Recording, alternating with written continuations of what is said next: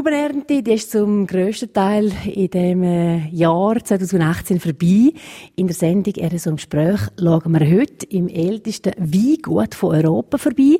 Wir sind nämlich Gast auf Schloss Salenik in Meierfeld. Danke vielmals, dass wir dürfen da sein. Helene von Gugelberg. Ist gern geschehen. Mich freut es auch, dass Sie da sind. Der Grundstein vom Schloss, der hat um das Jahr 9 150 Mönche aus dem St. Gallischen Pfäfersgleit. Seit über 360 Jahren ist jetzt das Schloss im Besitz von ihrer Familie, von der Familie von Guckelberg. Seit 1997 sind Sie, Helene von Guckelberg, eine Schlossherrin da. Ich will aber zuerst jetzt nicht so in der Ahnen forschen, sondern fragen aus aktuellem Anlass, die Wimmelten. Wie ist dir das herausgefallen? Also mir hat schon ein paar Freude. Also es sind die, die schönsten Trauben, ich habe fast das Gefühl, das ich je gesehen habe, wo wir das Jahr haben dürfen. Also in einer ausgezeichneten Qualität. Und ich freue mich schon auf den nächsten Wein. Jetzt machen wir gleich noch ein bisschen Ahnenforschung. Äh, in der Schweiz und geschweige denn im Kanton Graubünden, da haben wir jetzt eigentlich recht wenig Gelegenheit, zum äh, Fonds oder Zus anzutreffen.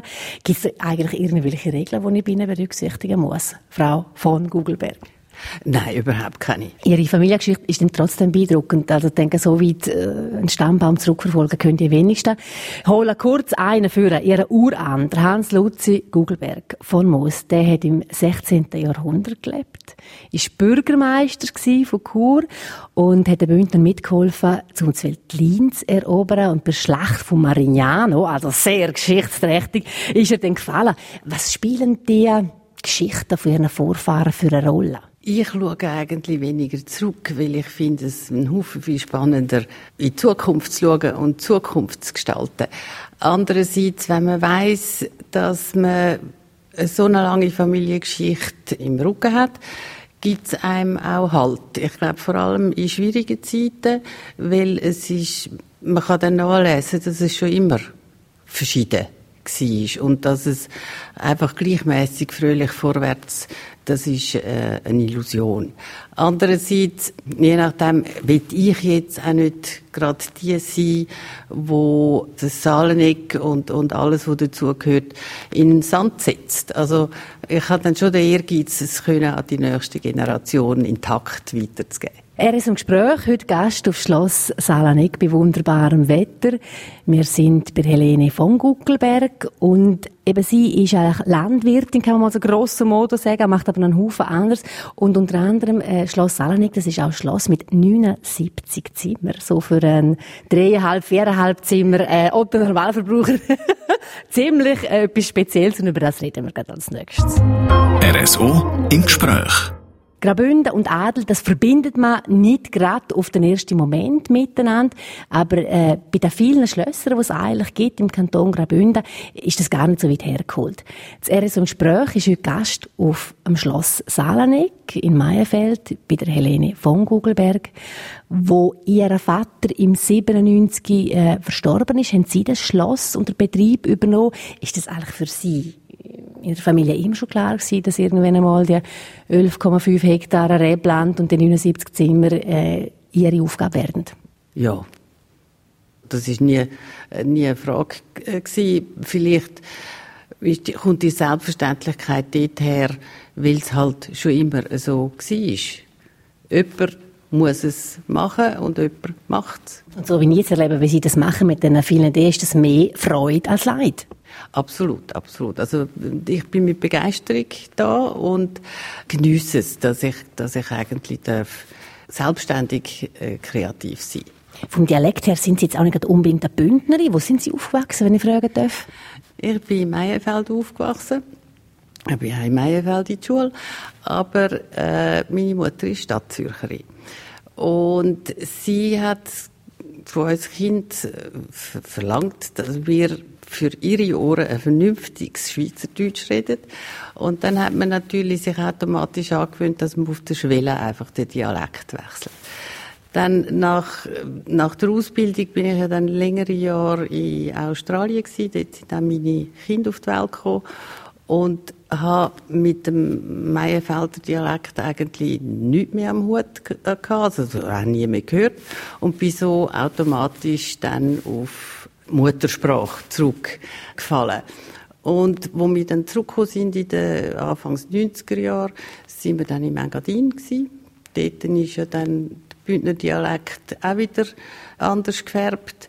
Und dann habe ich das Gefühl, ja, nu, jetzt stand ich zu meiner Muttersprache und jetzt wird halt Zürich-Deutsch geredet. Ich will noch kurz ein auf das Schloss kommen. Das ist noch alle, die Schloss hören, äh, finden, oh mein Gott, wie schön.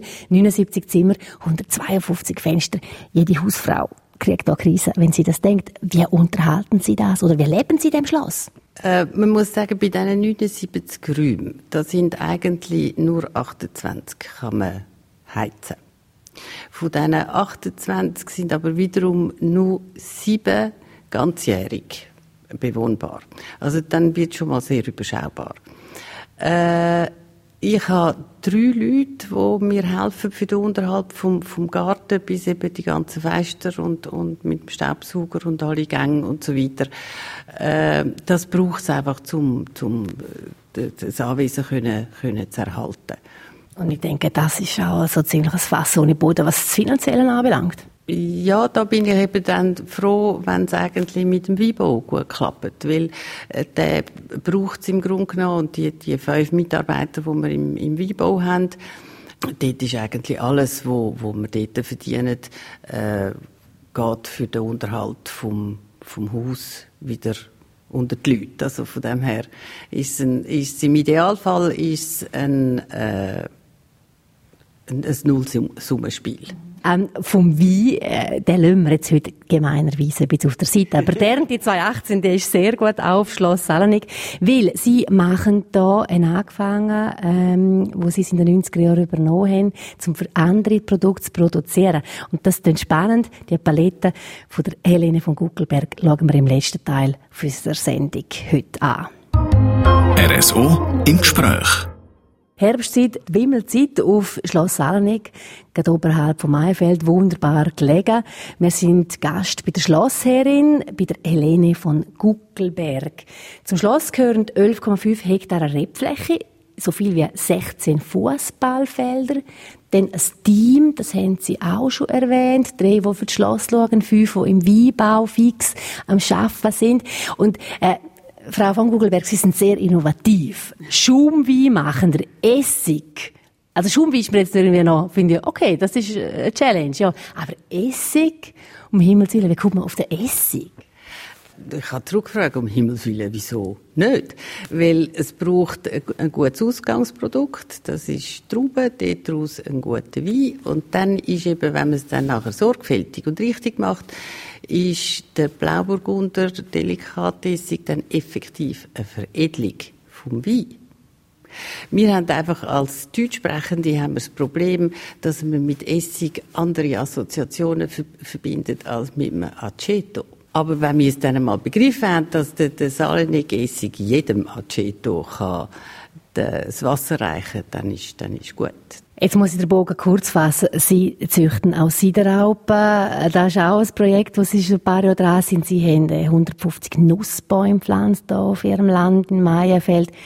Ich bewundere immer sehr so Leute, die so innovativ sind. Aber sind sie auch schon grausam auf die Schnorren mit ihren Sachen oder mit einer Sache? Es kommt mir jetzt in dem, manchmal dauert es einfach länger, als, als, als was man denkt. Und dann äh, darf man, man darf nicht zu früh aufgeben. Aber jetzt, dass irgendwie etwas katastrophal feiert wäre, kommt mir gerade nichts in den Sinn, also sonst habe ich es genial verdrängt. Nein, ich gar nicht. Mir fehlt eben genau wie der Spirit bei uns, bei den Bündner, sei es Landwirt oder auch bei der Touristik natürlich, dass man halt mal etwas probiert und dann auch dranbleibt. es. Äh, es fehlt eben genau, vielleicht, auch, vielleicht ist es auch die Geduld, die fehlt im Ganzen, ich weiß es nicht. Ich, ich meinte es, äh, wenn, wenn, wenn ich mir jetzt gesagt hätte, der, der Essig muss innerhalb von äh, dieser Zeit den Umsatz abwerfen, dann hätte ich sehr wahrscheinlich auch müssen aufhören. Aber weil er darf Zeit haben und ich mir die Zeit gebe, wo ich auch kann experimentieren und, und, und, und herausfinden, wie das es geht. Vielleicht auch, weil, weil das ganze Rohmaterial und, und das, was man braucht, eigentlich schon vorhanden ist. Ähm, ist es vielleicht auch einfacher, um die Ausdauer zu haben, die es braucht. Schön, danke vielmals. Schlossherrin Helene von Guckelberg, dass Sie uns die Türen geöffnet haben, erzählt haben, was bei Ihnen da alles läuft. Danke fürs Gastrecht. Danke Ihnen fürs Kommen.